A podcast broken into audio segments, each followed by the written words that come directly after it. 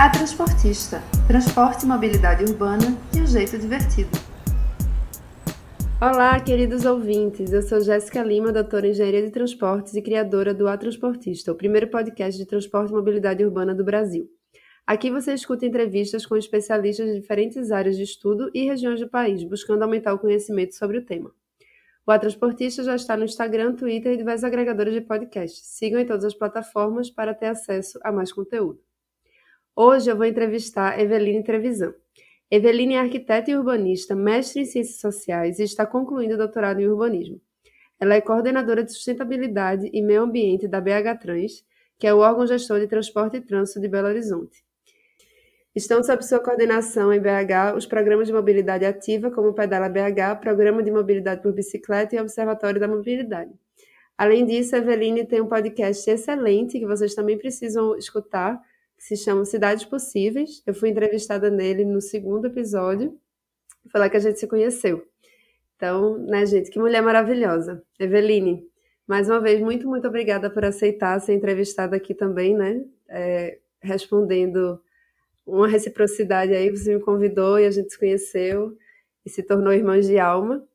E eu queria te dizer que é um enorme prazer ter esse encontro, dessa vez mesmo que virtual com você, esperando arduamente para que em breve ele seja presencial. Jéssica, querida, eu estou muito feliz da gente ter essa oportunidade eu participar no seu podcast. Foi, você foi a minha segunda entrevistada. Desde então eu acho que a gente nunca mais se separou, né? A gente troca muita informação sobre nossa vida profissional, sobre nossa vida pessoal. Além de estar feliz, eu estou muito honrada, porque eu sou muito sua fã, eu sou muito grata, você sempre grata ao Bernardo Serra do ITDP por nos ter colocado em contato enfim, e alegre também por compartilhar um pouco da minha experiência aqui em Belo Horizonte com você e com os seus ouvintes.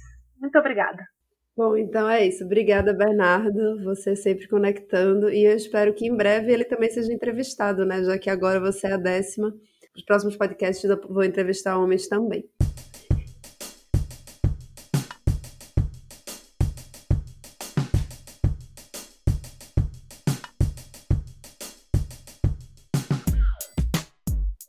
Bom, então vamos lá, vamos começar, Eveline.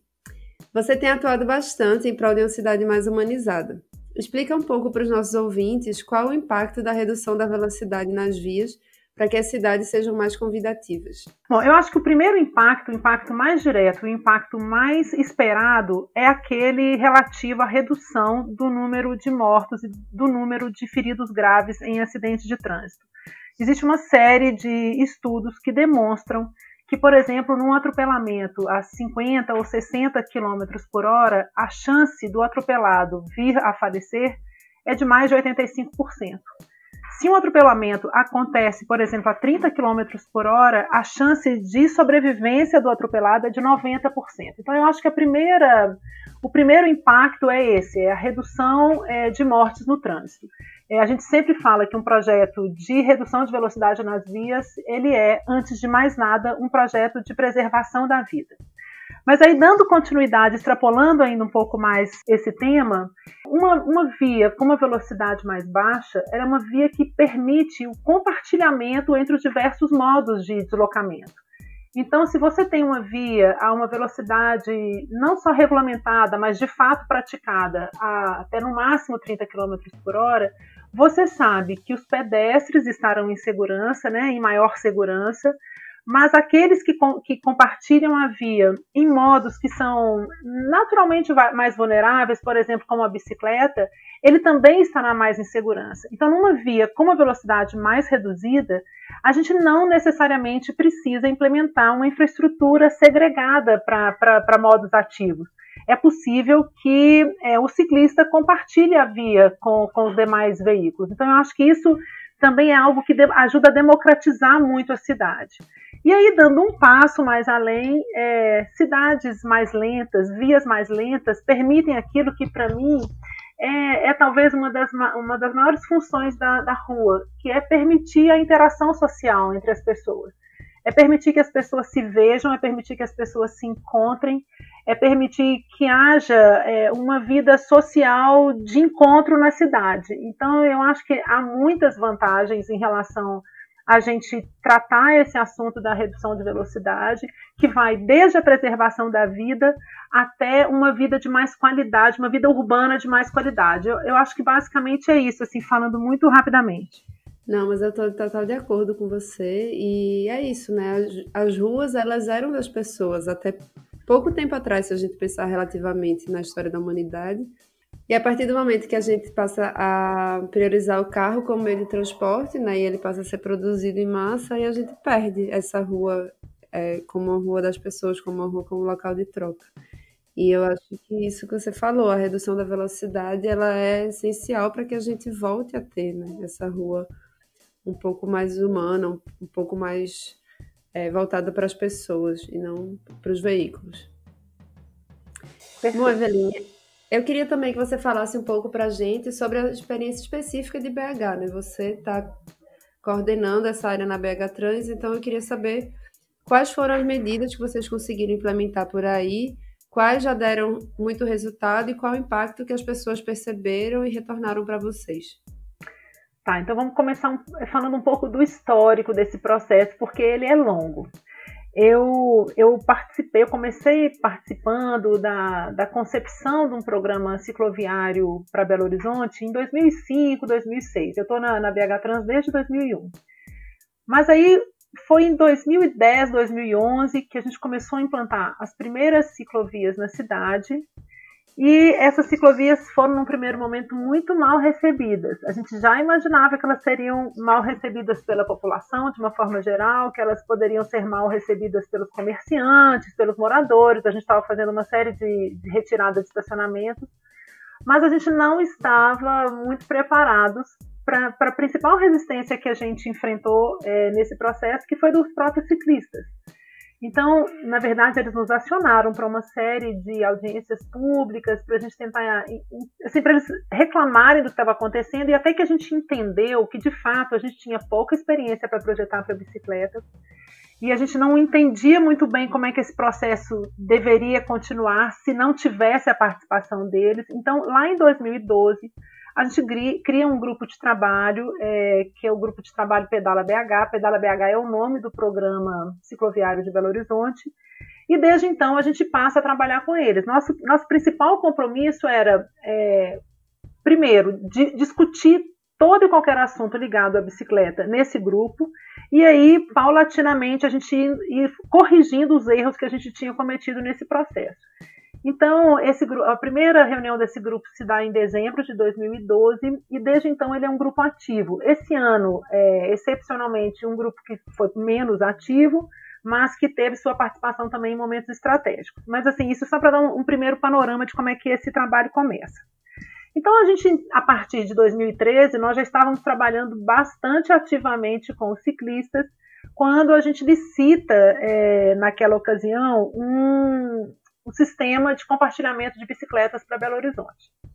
A empresa que ganhou é, essa licitação é, foi a Certel, em parceria com o Banco Itaú naquele momento, e eles optaram por operar em duas áreas de Belo Horizonte. Na orla da Lagoa da Pampulha, que é uma região bastante turística, é, com, com, poucas estações, mas a grande maioria das suas estações é, estariam localizadas na área central da cidade que é dentro da Avenida do Contorno, para quem conhece Belo Horizonte. Belo Horizonte foi projetada dentro da Avenida, da Avenida do Contorno para cerca de 200 mil habitantes. Hoje nós temos 2 milhões e meio. Só para dar um pouco do cenário. E aí, o, o que acontece? Quando a gente olhava para a área central de Belo Horizonte, para o que a gente tinha de infraestrutura cicloviária já implantada, o que a gente via eram grandes descontinuidades na malha cicloviária. Então, como inserir um sistema de bicicleta compartilhada numa área central com tão pouca infraestrutura é, para receber esses ciclistas? E aí a gente pode entender que muitas vezes o ciclista que utiliza sistemas de bicicleta compartilhada não são é, ciclistas cativos na cidade, assim, que não tem a sua própria bicicleta, muitas vezes, portanto, não tem tanta experiência em compartilhar a via com os demais modos. Então, ao é, ao ter isso como um parâmetro, assim, vamos ter, é, na época, eram 34 estações de compartilhamento de bicicleta na área central, com muito poucas ciclovias implantadas. o que, que a gente pode fazer de imediato para a gente é, oferecer uma cidade mais segura para esses novos ciclistas. Então, nós reunimos os ciclistas através do, do grupo de trabalho, Pedala BH, e a gente fez uma série de oficinas, é, vários finais de semana, em fevereiro de 2014, em que a gente compartilhou para cada grupo de trabalho o mapa da área central e a gente foi tentando entender os desejos, os, os destinos de cada um, é, a experiência de cada ciclista, em que ruas eles achavam mais seguro transitar. E aí, ao final dessas oficinas, a gente, a gente fechou um mapa para a área central, em que em algumas vias a gente tinha identificado claramente que ali havia necessidade sim de implantação de uma infraestrutura segregada, mas que em diversas outras vias a gente podia trabalhar com redução de velocidade. Mesmo dentro da área central, existiam bolsões é, de comércio, mas de comércio que não tinha necessariamente um, uma atração muito grande de automóveis, ou de áreas residenciais, porque o nosso, a nossa área central ainda é bastante é, habitada por, né, por moradores, enfim, por moradias. Então a gente entendia que era possível a gente trabalhar esses bolsões. E aí a gente foi, a gente saiu com um mapa lindo que tinha ali oito zonas 30. A gente, né, esse agrupamento de ruas com possibilidade de, de redução de velocidade, a gente agrupava então, for, é, dando nome ali para aquela região de uma zona 30. Então a nossa ideia é, era trabalhar isso. A gente já tinha um, um, mapa bastante pronto e nós então passamos a discutir isso internamente dentro da prefeitura sobre como viabilizar esse projeto. E aí, é, a gente já tinha muitos apoios, é, não só de institutos que atuam aqui no Brasil, como o próprio ITDP, WRI, mas a gente já tinha algumas parcerias internacionais. Então, houve uma grande mobilização para que a gente conseguisse viabilizar, é, viabilizar, não, detalhar esses projetos a ponto deles serem implementados e a gente chegou a ter a possibilidade até de recurso internacional para viabilizar a implantação, pelo menos de uma área de zona 30, modelo, padrão, isso ali já era 2000, final de 2014, 2015. Mas isso nunca aconteceu naquele momento. É, havia muita resistência, havia muita resistência interna na própria prefeitura, resistência até de entendimento do que, que significava esse projeto. É, havia muita resistência quando a gente começava a discutir isso no entorno das regiões em que a gente queria é, implantar o projeto, resistência dos moradores, enfim. Por outro lado, é, tinha também um fato, tinha também um fato interessante. Quando a gente conseguiu de fato mobilizar Belo Horizonte para implantar a primeira zona 30, é, eu cheguei a conversar pessoalmente com, com o então prefeito da cidade é, o Haddad estava em São Paulo justamente lidando com redução de velocidade e tendo muito, muito ataque interno e ataque da imprensa. E aí, por orientação do então assessor de comunicação da prefeitura aqui de Belo Horizonte, nós recuamos no projeto. O prefeito estava disposto a implantar, mas o assessor de comunicação disse: olha, nesse momento a gente não deve fazer isso, era um ano eleitoral, enfim. Então, é só para entender, eu acho que isso também tem uma questão que eu acho que pode ser interessante para quem nos ouve, que é entender como esses processos, como falar desse assunto é algo complicado nas cidades. Bom, é, vão se passar aí mais quatro anos desde que a gente fez a primeira oficina de ciclorotas. Em 2018, a gente teve a possibilidade aqui em Belo Horizonte de trazer um evento internacional. Nós temos, é, nós somos parceiros de alguns institutos alemães de apoio à mobilidade sustentável.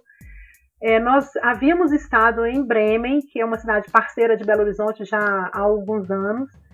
É, a gente fez um, a gente participou de um workshop lá chamado Connective Cities, levamos como desafio é, a nossa dificuldade de implantar projetos de Zona 30 em Belo Horizonte e saímos de lá com, com o compromisso deles virem até BH, nos ajudarem a mobilizar é, um evento também para começar a colocar esse assunto na pauta. Esse evento aconteceu em 2018, que foi o Connective Cities Belo Horizonte. E aí, naquele momento, a gente é, escolheu uma das áreas que a gente já tinha trabalhado é, como tratamento de zona 30, lá naquele mapa que a gente fez em 2014, que é a região hospitalar de Belo Horizonte, que também está localizada na área central. Mas escolhemos também uma outra região, que é um bairro um pouco mais periférico de Belo Horizonte, que é o bairro Cachoeirinha, porque nós estávamos com dados muito frescos em relação a acidentes daquela região, enfim, era uma, uma região muito populosa do ponto de vista de alunos, é, estudantes é, desde a primeira infância até estudantes no final ali da. A, eu falo segundo grau, mas eu não sei mais como é que chama, antes um pouco de entrar na universidade. Enfim. E aí a gente Sim, levou para essa discussão do Connective Cities esses dois desafios. Olha, nessas duas regiões, que seria preciso a gente fazer para a gente implantar projetos de Zona 30? O que teve de, diferen de diferencial nesse workshop foi que nós trabalhamos é, os, os, dirigentes né, da, da, prefeitura, então nós tivemos presidente da BH Trans, os secretários municipais que, que, né, que tinham é, algum tipo de relação com esse tipo de projeto, mas nós colocamos também a população junto com a gente para discutir. Então, por exemplo, na região hospitalar, nós levamos os diretores dos grandes hospitais que estavam ali localizados, dirigentes de clínicas, de laboratórios, e da, do bairro Cachoeirinha, nós conseguimos levar também é, os diretores de escolas que, que funcionam na região, o presidente da associação de bairros, enfim. É, esse evento ele foi muito bem pautado na imprensa. Eu acho que isso fez uma diferença. E aí eu acho que é importante dizer uma outra, eu acho que uma outra sacada importante é, que a gente teve também. Que eu acho que tudo na vida é a gente ter, é a gente pensar estratégias para a gente conseguir alcançar nossos objetivos. Naquele momento a gente entendia que tinha uma certa resistência ao, ao se falar em projetos para bicicleta em Belo Horizonte, como se fossem projetos mais elitizados, e isso acontecia, era fato. Então a gente passou a colocar o foco nos projetos de Zona 30, não necessariamente em projetos bons para ciclistas, mas em projetos bons para todos aqueles que são vulneráveis no, na rua. Então, Projetos de Zona 30 são especialmente bons para crianças, para pessoas idosas, para pessoas com qualquer tipo de dificuldade de locomoção. Então, eu acho que também essa abordagem, essa mudança de olhar, essa mudança de foco nos ajudou e fez diferença. E o mais interessante é que isso foi totalmente acordado com ciclistas. Então, no próprio grupo de trabalho, no próprio GT Pedala, a gente falou: olha, nós vamos começar a trabalhar projeto Zona 30, mas nós vamos tirar o foco do ciclista. Nós vamos colocar o, foco naquilo que a gente acha que sensibiliza mais. E, e não deu outra, assim, funcionou, deu resultado. Bom, e aí, então, em 2019, a gente implanta o primeiro projeto de Zona 30, justamente no bairro Cachoeirinha, que foi um desses bairros que foi, que foi nosso objeto né, de discussão ali no workshop. É, a gente começa a trabalhar esse projeto pela escola, pelas escolas do bairro. Então, a gente faz uma discussão grande com os diretores de escola, a gente vai para a escola e a gente começa a, a, discutir com as diversas séries da escola o projeto do bairro. A gente leva o, o desenho das ruas e a gente concebe, junto com os alunos, qual era o modelo de rua que eles gostariam é, de ver implantado no seu bairro. Uma coisa que me deixou muito surpresa nesse, nesse processo foi ver o entendimento tão claro que essas crianças e esses adolescentes tinham da sua cidade, do seu entorno. Então, acho que muito pelo fato de todos serem pedestres, né? Eu acho que muitos raros motoristas entre eles, porque tinha alguns alunos mais velhos, mas assim, a maioria absoluta de pedestres, apenas pedestres, então, eles têm uma noção muito clara da vulnerabilidade deles na, nas ruas. Então, eu acho que esse foi, esse foi, o, primeiro, esse foi o primeiro projeto. A gente fez um projeto todo é, de urbanismo tático, porque nossa intenção naquele momento era demonstrar para a cidade que aquilo era possível. E aí, é, nós seguimos todos aqueles padrões é, de fazer o, todas as contagens e levantamento de dados antes, durante e depois. É muito importante dizer que quem viabilizou esse projeto para a gente foi o ITDP nesse primeiro momento, com apoio da, da Fire Foundation. Então, a metodologia, inclusive, que a gente trabalhou junto com os alunos, foi uma metodologia que a gente discutiu muito com o ITDP, mas que a gente trouxe, eles trouxeram para a gente como experiência de, de situações anteriores que eles já tinham vivenciado e foi muito, muito bem sucedido. E aí, depois desse, desse primeiro projeto, que teve as melhores avaliações e foi muito bem pautado pela imprensa, a gente logo em seguida recebeu um pedido para a gente implantar um projeto de Zona 30 num outro, numa outra região da cidade, que ia abrigar um festival de arte urbana, muito conhecido aqui, que é o Cura é, Festival de Arte Urbana.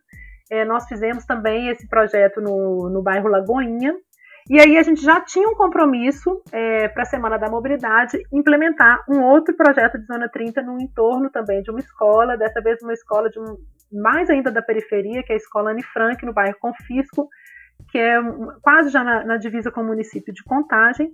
Dessa vez a gente recebeu o apoio da, do Wuppertal Instituto, que também é, é alemão, e, e, da ONU Habitat. Então, é, fica inclusive mais fácil, até para a gente discutir internamente na prefeitura, quando você tem recurso externo, né? Assim, olha, não, não tem desembolso da prefeitura, é, tem institutos nos apoiando.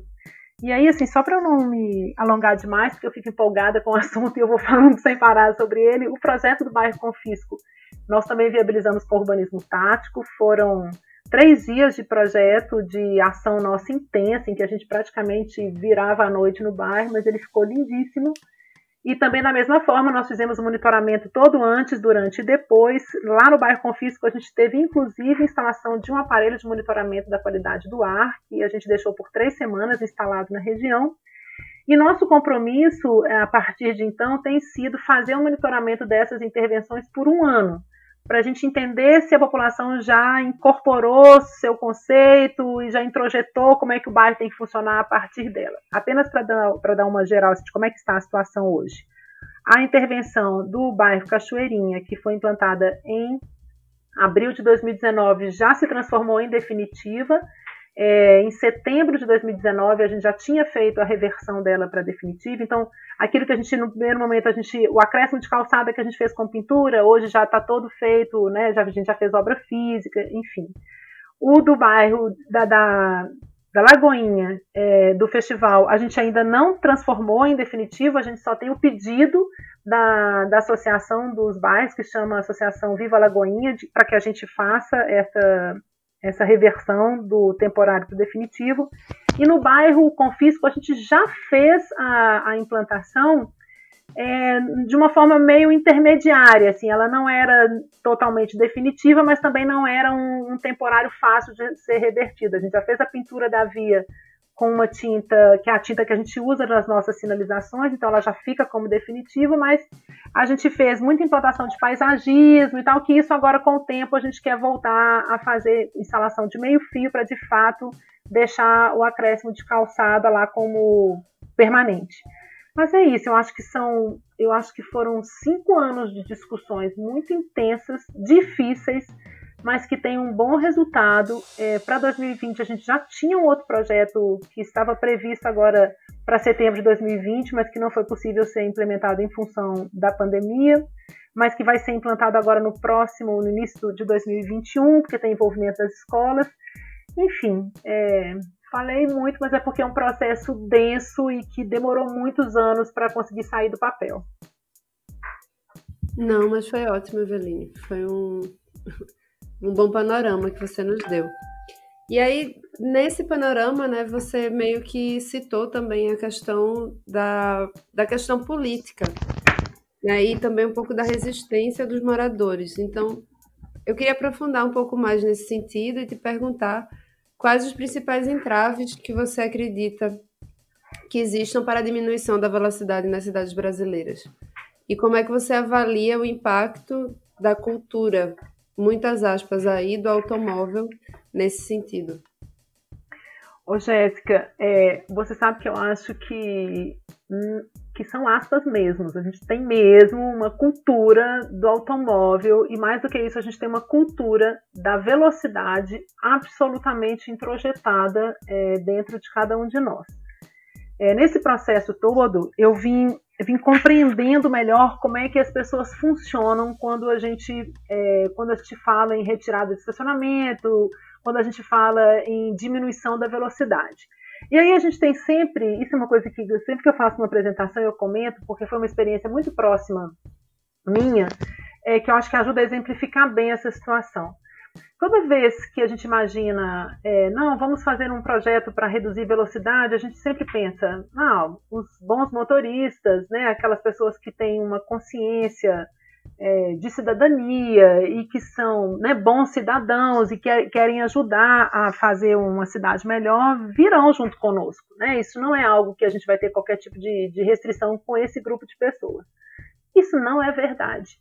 Eu uma vez estava no carro com uma com uma pessoa que é uma das pessoas mais gentis e amorosas que eu conheço, educadíssima, enfim.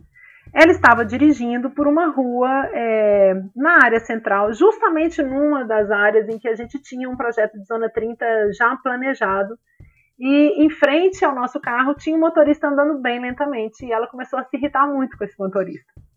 E eu brinquei e falei: olha, ele está dentro da velocidade que a gente quer para essa área, que é a velocidade de 30 km por hora. E aí ela ficou muito brava comigo. Ela falou: como assim 30 km por hora? Isso bem antes da gente começar né, a colocar essa pauta na cidade. Não é possível isso. Esse é o tipo de projeto que vai fazer com que a gente leve muito mais tempo para se deslocar pela cidade. Ele é completamente inviável.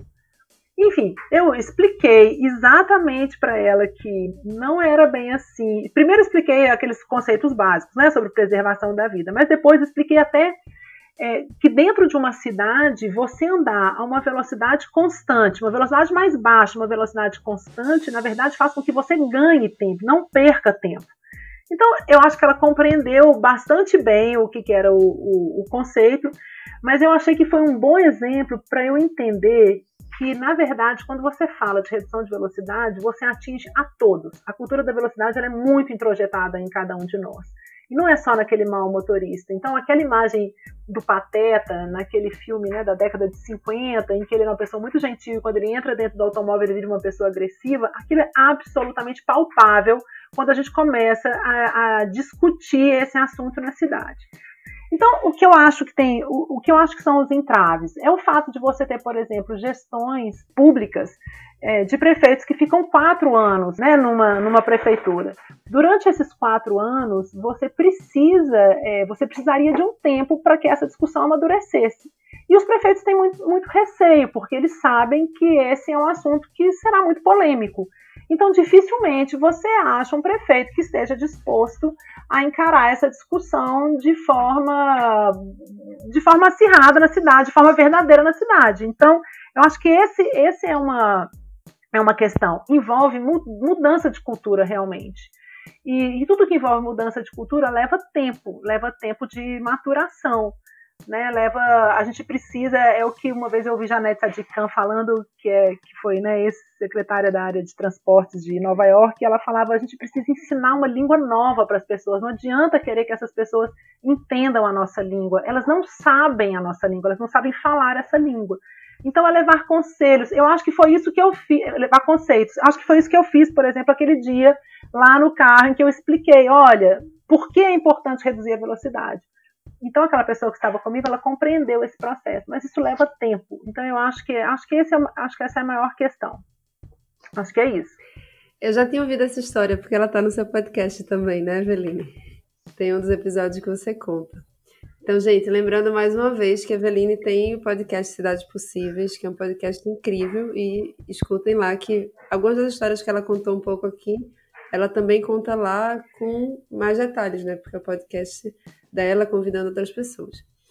Então, Eveline, mas você sempre começa perguntando no seu podcast qual a sua cidade dos sonhos. Né? Você perguntou qual era a minha cidade dos sonhos e eu respondi. E agora eu queria perguntar para você, aqui no podcast A Transportista, qual a cidade dos seus sonhos? Ah, Jéssica, a minha cidade dos sonhos passa por um novo uso da rua. Ela basicamente passa pela rua. Eu fui uma, uma menina que brincou na rua mesmo, assim, a minha infância toda. É, nós morávamos numa cidade próxima aqui de Belo Horizonte, em Contagem, num bairro só de casas. Então eu tive aquela infância de rua. Então a rua para mim ela tem um significado muito especial. Foi onde eu me construí como um ser humano, né? Porque eu acho que nas nossas brincadeiras, na nossa interação na infância, eu acho que é como a gente, quando a gente começa de fato a se construir. Então a rua para mim, é, ela tem muito peso no meu imaginário de uma cidade ideal. E aí, é, eu preciso muito de ruas mais lentas. Eu preciso muito que a gente possa transitar na cidade de forma mais calma, de forma mais tranquila. Existe um, Existe um coletivo aqui em Belo Horizonte incrível que se chama Desvelocidades, que eles falam algo que também sempre me toca muito, que é, é preciso perder tempo nas ruas. É preciso, assim, na minha infância também, eu tive uma experiência muito, muito bacana que eu também conto num podcast meu, que é É, eu, nós somos 14 primos, é, e a, a, a, nossa tia mais nova, a irmã mais nova da minha mãe, sempre teve uma brinca, fez uma brincadeira muito bacana com a gente, que é ela saía, é, não sempre com os 14 sobrinhos, mas ali com 7, 8, a gente saía pelas ruas, e aí não aqui, não de Contagem, mas aqui de Belo Horizonte, a gente já, né, já morava aqui, ela saía com os sobrinhos sem rumo pela rua. Então, é, a gente caminhava um quarteirão, quando a gente chegava no final do quarteirão, cada hora era um sobrinho que podia escolher para que lado a gente ia virar. Então, isso fazia com que a gente vivenciasse a cidade de um jeito muito incrível. Ao longo dessa caminhada, a gente recolhia folhas no chão e ela contava a história daquela árvore para gente, ou a gente, se a gente passava em frente a uma casa de alguém que ela sabia que tinha morado ali, ela contava a história. Então, é, isso para mim tem muito peso na cidade, sabe? É a gente poder experimentar a cidade de uma outra forma. Eu acho que de uma forma que, por exemplo, meus filhos é, e meu neto atualmente ainda não conhecem, né? Não conheceram, que é de aproveitar muito as ruas como local de descoberta da cidade, de descoberta é, da vida urbana. Então, eu, eu acho que para mim basicamente isso. Agora, já pensando assim nas questões de segurança para isso, é, eu queria muito que a cidade fosse mais iluminada, principalmente à noite. É, eu cresci, e olha que eu fui descobrir isso muito recentemente, muito recentemente mesmo, já na vida adulta, já mãe de dois filhos praticamente adultos. Eu, eu fui descobrir que o fato de nós mulheres não podermos sairmos sozinha à noite para caminhar não era algo natural. Né? Assim, isso para mim foi assim, isso é dado, isso era algo que tinha sido dado. Não, a mulher sozinha não sai à noite para caminhar. E a gente entende, foi entendendo isso ao longo da vida como algo natural. Na verdade, isso foi naturalizado. Então, eu queria, para além das questões culturais que precisam ser todas transformadas, né? É, enfim, da violência urbana, do machismo, para além disso, eu acho que se nós tivéssemos cidades mais iluminadas durante a noite, nós teríamos naturalmente cidades mais seguras. Então eu queria uma cidade mais lenta, com ruas mais lentas, para que a gente pudesse usufruir dessas ruas e para que a gente pudesse ter tranquilidade e segurança para caminhar por essas mesmas ruas à noite sozinhas. Perfeito, Eveline.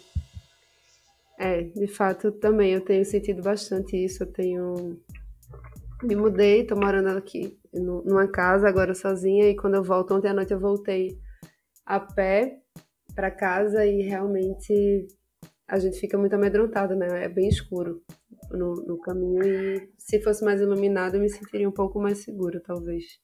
É, eu me lembro, sabe, Jéssica, em 2012 minha filha, minha filha foi morar fora do Brasil, ela foi morar na França. E aí ela estava, num determinado momento, ela estava fazendo mestrado e ela estava estudando à noite e ela não morava, ela não morava em Paris, ela morava no banlieue. E aí que, né, que são aquela, aquela, que é aquela região que está fora ali da, tá fora de Paris, que é um pouco mais distante. E aí ela voltava de bicicleta por volta de uma hora, uma e meia. Às vezes ela chegava em casa e eu falei, minha filha, como você faz isso sozinha? E ela falou, mãe, porque não há problema nenhum em fazer isso sozinha. Aqui.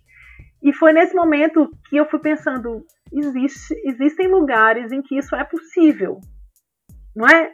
Existem lugares em que isso é possível, em que a gente, é, que a gente pode andar sozinha à noite. Então, eu acho que eu, eu fiquei muito eu fiquei muito marcada com essa experiência que ela teve é, fora do Brasil, infelizmente, né? Infelizmente porque não está aqui junto da gente, mas que eu gostaria muito de ajudar a construir uma cidade em que nós, mulheres e meninas e adolescentes, pudéssemos andar de noite sozinha sem medo.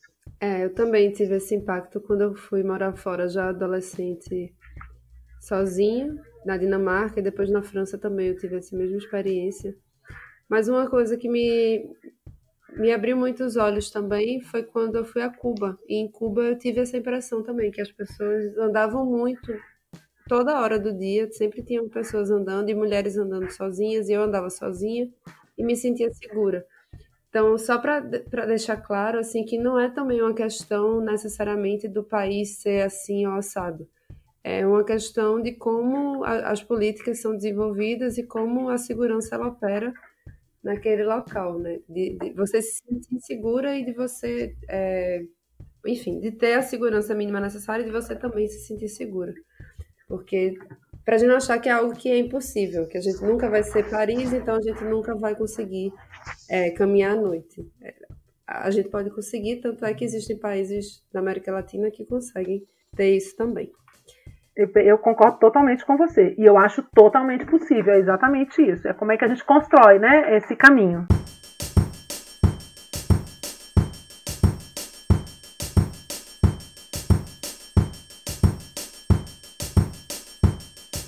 Bom, Eveline, agora vamos passar um pouco para outra parte do programa e a gente vai falar um pouco sobre você, né? Então, você é urbanista e trabalha na Brega Trans há 20 anos. Eu queria que você contasse um pouco para a gente sobre essa experiência e quais são as principais alegrias e dores de trabalhar com transporte no setor público. E aí eu queria que você contasse também um pouco da sua trajetória. Então vamos lá. Bom, eu tenho uma, uma história um pouco incomum, que, porque eu, eu, decidi ser arquiteta com seis anos de idade. Isso é, por mais absurdo que isso possa parecer, foi exatamente assim eu estava no meu antigo pré-primário, a minha professora pediu para a gente fazer um exercício de desenhar a nossa casa e a nossa casa no bairro. E no dia seguinte, quando a gente levou esse para casa feito, ela explicou que o arquiteto fazia isso. Eu me encantei com essa, com essa possibilidade. E aí, é, por mais estranho que isso possa parecer, eu fui firme com essa, com essa decisão. Quando eu estava na adolescência, eu decidi, inclusive, fazer um curso técnico é, de edificações, que era como se fosse ali uma prévia para minha futura minha futura profissão. É, eu estudei no Cefet de 1983 a 85 e durante esses três anos em que eu fiz o curso técnico, que, que aliás foi um dos melhores cursos que eu já fiz na vida, assim, foi um curso que mudou minha vida. É, durante esses três anos, nós ajudamos é, em mutirão a construir casas para pessoas que tinham perdido suas moradias nas enchentes de Belo Horizonte. As enchentes em Belo Horizonte na década de 80 eram muito comuns. Então, durante esses três anos, a gente participou muito, durante muitos finais de semana, ajudando a construir casa mesmo, levantar a parede do zero.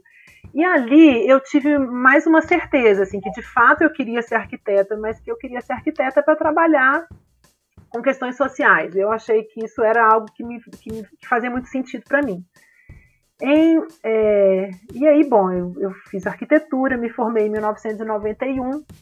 Em 1993, eu fui trabalhar é, na prefeitura de Belo Horizonte, a convite de uma arquiteta com quem eu trabalhava já num, num escritório de arquitetura. Ela tinha assumido uma área da Regional Centro-Sul, é, aqui em Belo Horizonte, e nós fomos trabalhar juntas. E durante de 93 até 96, nesses primeiros quatro anos, nós trabalhamos muito intensamente na implementação do orçamento participativo aqui em Belo Horizonte. Para isso, a gente trabalhou muito nas, nas vilas e favelas. Eu, eu trabalhava na Regional Centro-Sul, aqui, né, da, da Zona Sul e da, da área central da cidade. E aí, é, me pareceu muito óbvio que gestão pública deveria somente ser feita com participação popular. Então eu acho que tem duas, essas duas experiências, que foi a experiência que eu tive no Cefet, ali construindo casa é, de mutirão, e depois a implementação do orçamento participativo nos primeiros anos, é, meus primeiros anos de, de prefeitura, é, eu acho que elas vão mudar toda a minha vida profissional e elas vão pautar a minha forma de, de atuar como arquiteta acho que para todo sempre. Bom, então eu fiquei na Centro-Sul é, até, até 2000, até final de 2000. É, em 2001 eu recebi um convite é, para ir para BH Trans, eu ainda não era concursada. É, eu fui como assessora da área de planejamento, fui muito assustada porque não tinha nenhum conhecimento da área de transporte e trânsito. A única a única coisa que eu já fazia, mesmo trabalhando na Centro-Sul, era participar de alguns grupos de trabalho junto à BH Trans, né, que é o órgão que eu trabalho hoje, é, de projetos que, que, que, da BH Trans, mas que passavam pela área onde eu trabalhava. Então eu já, eu já conhecia um grupo grande de pessoas da BH Trans, mas absolutamente eu não era uma pessoa da área de transporte e trânsito. Fui muito assustada, mas fui com esse convite. Não, é justamente por isso. Vá para poder é, colaborar com uma visão um pouco mais ampliada do que a visão muito técnica das, das, dos empregados da BH Trans. É tentar contrabalançar um pouco a visão é, do transporteiro, né? Enfim. E foi assim que eu fui para que eu fui para BH Trans. É, sempre trabalhei lá na área de planejamento. Sempre tive a oportunidade de participar de, de bons projetos. É, então foi isso, já, como eu já comentei há um tempo atrás, a gente sempre teve na diretoria de planejamento da BH Trans uma equipe muito bacana de, de, de pessoas, de colegas, de arquitetos, de engenheiros, de sociólogos, enfim. E a gente sempre teve sonhos de cidade. Então eu acho que isso faz muita diferença, que é você é, estar dentro de um órgão público, mas com uma meta, sabe? De tentar transformar a cidade onde você trabalha. E eu acho que a gente teve isso na nossa equipe de forma muito clara. Tanto que a gente começou em 2005 né, a trabalhar no, no, programa cicloviário, a gente acreditava muito na bicicleta, a gente, nós somos a primeira cidade a ter um plano de mobilidade urbana, é, muito pautado nas questões de sustentabilidade, enfim.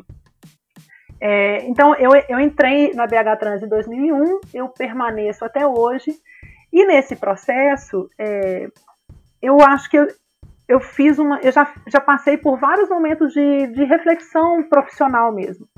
Em 2010, eu fiz meu mestrado, aí eu, eu fiz questão de sair da área de arquitetura e urbanismo, eu quis fazer meu mestrado na área de ciências sociais, acabei indo para a área de antropologia urbana, porque eu, na verdade, queria de fato repensar o trabalho do arquiteto, o trabalho do urbanista. Eu sempre nos achei meio arrogante, meio prepotente ao lidar com a cidade, e eu achava que seria importante é, experimentar uma outra lente, que é a lente de quem olha mais para as pessoas e menos para os projetos. Isso foi muito importante para mim. Eu defendi meu mestrado em 2012. É, eu agora voltei né, para a academia, agora sim eu vou, eu, eu vou defender minha, a minha tese o ano que vem, agora no primeiro semestre de 2021. Eu agora voltei para o urbanismo, mas eu, eu, estudo dentro do urbanismo já a questão da relação entre mobilidade urbana e, e apropriação urbana, que é muito o que eu faço né, no meu trabalho, que é, é, é desconstruir um pouco a rua como local de passagem e experimentar possibilidades em que a rua seja local de permanência. Então, é, essa é a minha trajetória profissional. Como é estar em um órgão público é, fazendo esse tipo de trabalho? Bom, eu acho que a primeira, eu acho que a primeira reflexão que eu faço é que a gente precisa compreender um pouco o tempo é, das coisas em órgãos públicos, porque ele é um tempo muito particular, né? Ele tem o tempo de todos os processos burocráticos que são necessários, é, é, preciso ter compreensão desses processos e é preciso ter um pouco de tranquilidade em relação a eles.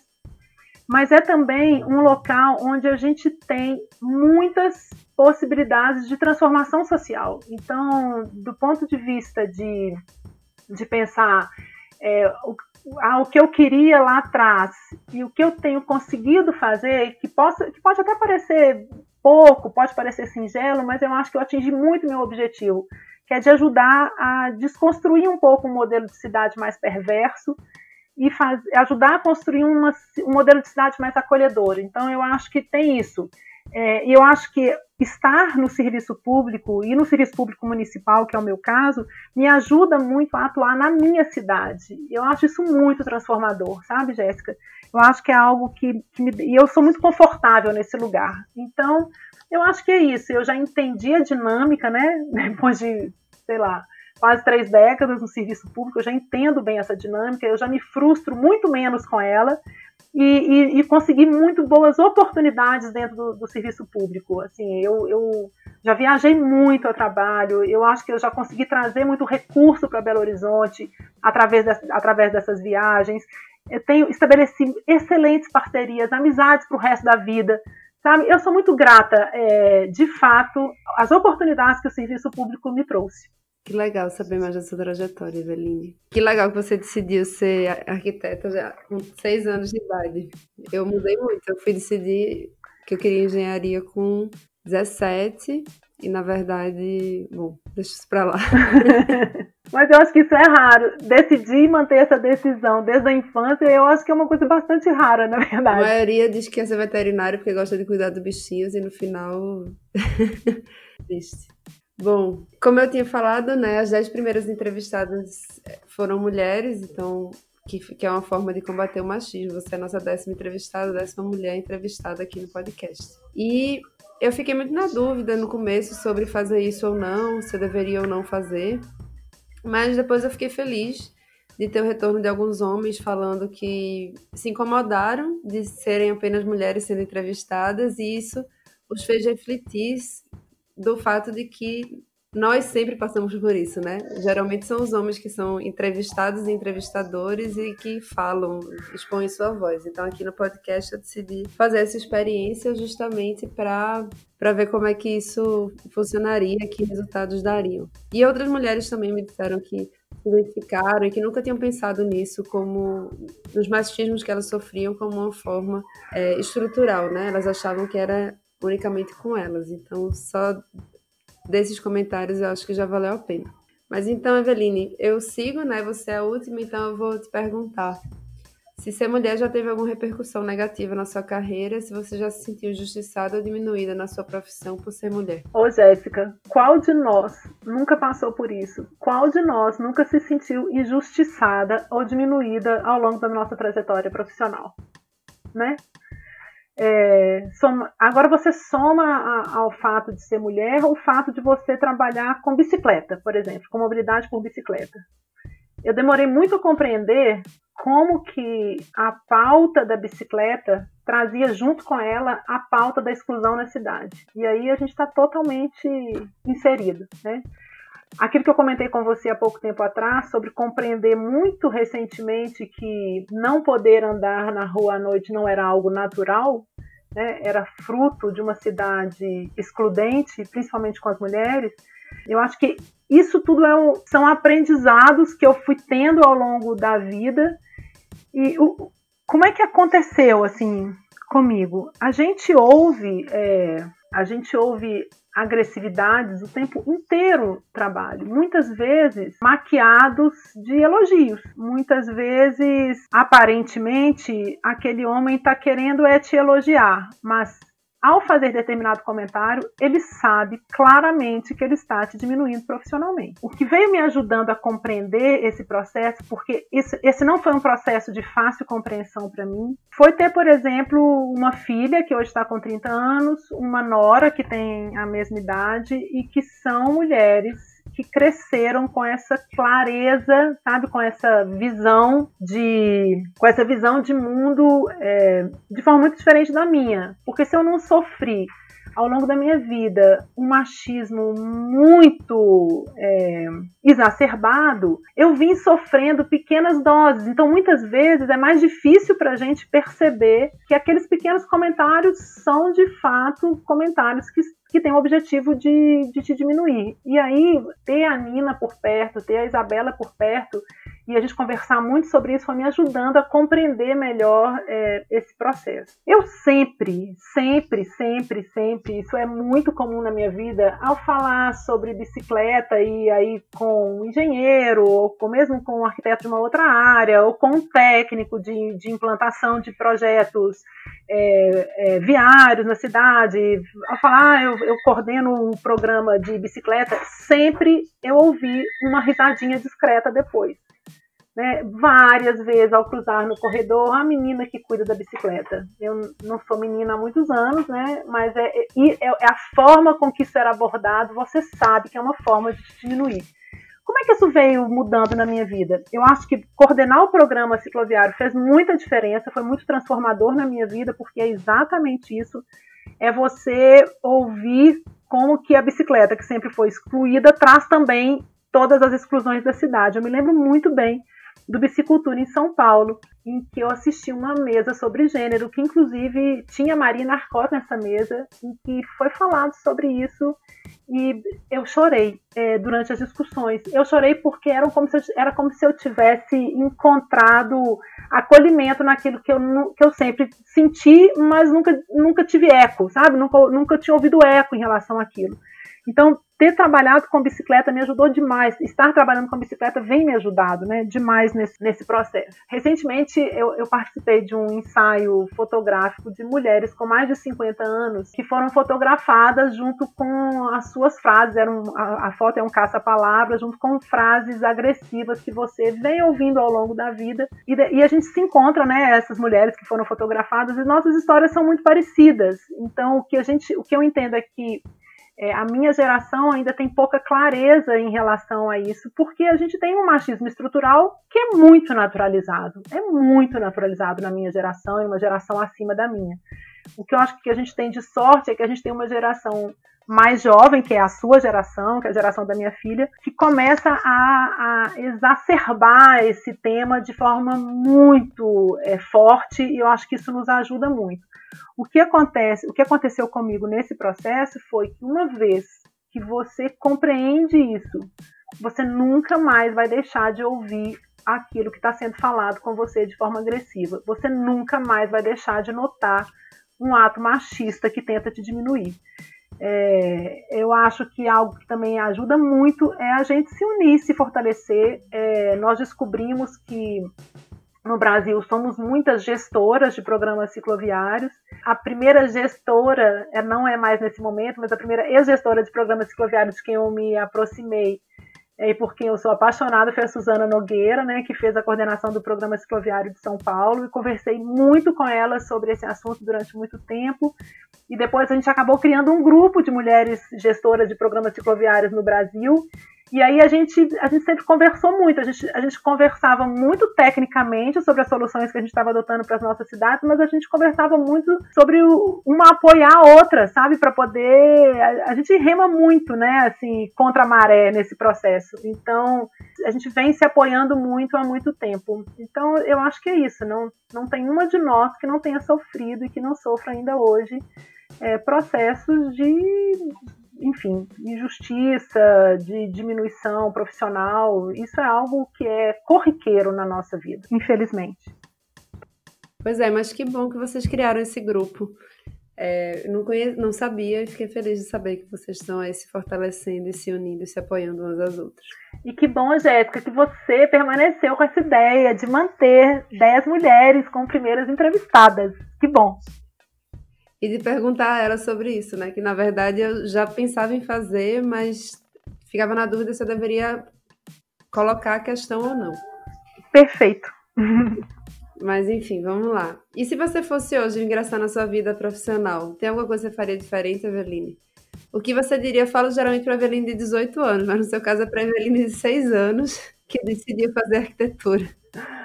Oi, Jéssica. Quando eu me formei, em 1991, eu ouvi uma coisa do meu avô paterno que me deixou muito chateada quando eu ouvi. Ele falou comigo assim: é, quando você tiver 20 anos de formada, você vai ter muito sucesso. Aí eu fiquei, poxa, avô, 20 anos. Bom, é, eu tô.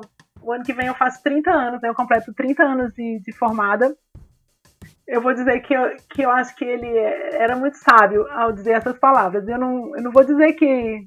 Não, eu vou dizer sim que eu tenho sucesso, porque eu acho que minha vida profissional é uma vida assim de sucesso, naquilo que eu considero como sucesso, né? Que é poder estar no lugar que eu escolhi estar, é, fazendo o trabalho que eu faço, ajudando a a mudar um pouquinho que seja a cidade que me abriga e que, me, e que abriga a minha família e que abriga os belo-horizontinos, poder fazer é, com que esse, é, esse, esse novo modelo de cidade possa ser ah, possa ser discutido em outros âmbitos, enfim. É, então eu, eu, acho que a primeira coisa é, é dizer que sim, demora algum tempo para gente ter algum sucesso profissional, e para mim, sucesso profissional é isso.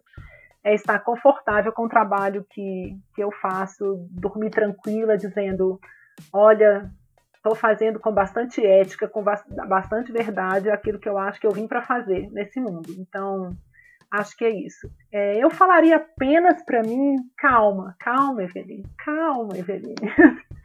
Porque eu chorei muito, porque já perdi muitas horas de sono, já fiquei muito angustiada, muito frustrada, é, até entender a dinâmica do tempo, né? O tempo das coisas. E isso nada como a maturidade, sabe? Para nos deixar confortáveis nesse lugar. E aí eu diria, não só para mim, mas eu, eu queria dizer para todas as mulheres que estão me ouvindo, que são mais novas que eu, que cara, só melhora com o tempo, mesmo, só vai melhorando, sabe? A segurança é, que a gente adquire com a idade, é, a falta, a, a, gente parar de perder tempo com o que não importa, a gente ter segurança para defender sem medo aquilo que a gente acredita que é o certo. É, então eu acho que eu acho que eu, que eu diria assim, calma, vai dar certo, segue nesse caminho aí que você está achando que que é o caminho do seu coração, porque não tem jeito de dar errado. Acho que é isso. Que lindo, obrigada. Chega, fiquei aqui tocada também com suas palavras. Ah, eu fiquei com o olho cheio de lágrimas só de falar também, porque é verdadeiro isso, sabe? A gente, a gente, eu acho que a gente descansa um pouco com a idade, no bom sentido, sabe? A gente defende as nossas causas com mais serenidade, mais tranquilidade. Isso faz muita diferença. Engraçado que agora, antes de começar a gravar, me mandaram um vídeo de Rita Lee falando que existem dois tipos de mulheres, as peruas e as feiticeiras. Aí ela dizia assim que as peruas vivem lutando contra o tempo, né? O tempo é o maior inimigo porque elas querem sempre permanecer na juventude e esse é o maior objetivo delas. E as feiticeiras não, as feiticeiras têm, têm no tempo o, o seu melhor amigo que elas vão, vão aprendendo e melhorando com o tempo. E aí, acho que você falou isso, eu me lembrei. Você é uma grande feiticeira, então, Eveline. Porque... Ah, que lindo. Acho que, acho que eu me coloco com bastante conforto nesse lugar da bruxa, da feiticeira, assim. Bom, infelizmente, né, a gente está chegando ao final. Queria mais uma vez, Eveline, te agradecer demais por esse papo maravilhoso. É sempre um enorme prazer falar com você, seja no podcast de verdade, seja nos nossos áudios no WhatsApp, que são sempre mini podcasts também. Nossa é. especialidade, né, Jéssica? Mas eu tenho certeza que esse episódio vai inspirar muitos seguidores e seguidoras a procurarem uma carreira brilhante como a sua. Eu queria te perguntar se você tem alguma indicação de leitura, vídeo ou filme que você gostaria de deixar aqui para os nossos ouvintes. Ah, eu tenho sim. Eu separei aqui algumas indicações. São três indicações, mas eu vou falar bem rapidinho. O primeiro livro que eu vou indicar é o livro do João do Rio, A Alma Encantadora das Ruas. É, minha tese que eu estou escrevendo está cheia de referência deles. Esse livro foi deixado é, para mim pelo Ciro, meu filho. Meu filho tem dois anos que mora em Portugal. E antes dele, dele ir para Lisboa, ele deixou esse livro para mim. Ele falou: Mãe, você vai usar. E ele estava coberto de razão. Bom, então eu acho que essa, essa é a minha primeira indicação. E a segunda indicação por coincidência, também tem, é, também é um livro e também tem citações do João do Rio é, na abertura do livro. É um livro maravilhoso. Eu acabei de receber gratuitamente meu exemplar por correio, mas eu já tinha baixado ele pela internet. O livro se chama A Estrutura de Poder do Trânsito. É, ele foi escrito por um coletivo sueco chamado Plancanu, que é um coletivo que luta pela, pela tarifa zero no transporte público e ele foi traduzido por um coletivo que tem o mesmo tipo de luta aqui em Belo Horizonte, que é o Tarifa Zero BH. Então, é um livro que está lindíssimo. Você pode entrar na página do Tarifa Zero BH no Instagram, lá tem um link para você baixar o livro. E o último capítulo do livro, que é um capítulo que se chama Automobilidade Tropical, foi escrito pelo Tarifa Zero BH. Então, eu acho que são dois livros lindos para quem se interessa por essa temática. E eu vou indicar é, o documentário Rua de Crianças, que é o, da, o documentário da, da Rita Oening, é, uma cineasta de Florianópolis.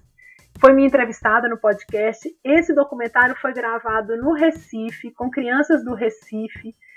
É de uma lindeza, um documentário de 15 minutos. Foi Jéssica que me, que me indicou ele. Eu fiquei tão apaixonada por esse documentário. O, o filme é lindo ele está disponível na página do FICE, que é o Festival Internacional de Cinema Infantil, Basta entrar na página, fazer um cadastro rápido e você pode acessar todos os, os filmes é, ligados à criança que tem na, na, página do festival, que são.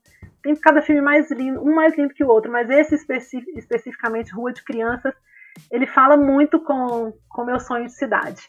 Então é isso, querida. Eu é que vou agradecer. Eu amei essa conversa. Tem uma hora que a gente está conversando aqui. Se deixasse, a gente ficava aqui até de noite. Muito obrigada. Se deixasse, era, né? Mas você também tem, tem outro compromisso aí mais tarde, então vamos terminar por aqui.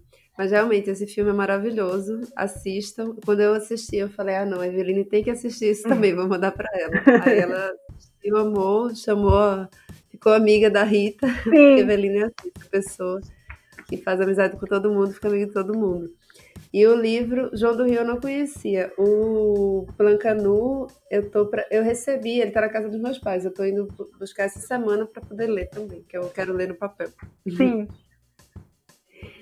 Bom, Eveline, agora sim, mais uma vez, muitíssimo obrigada pela participação.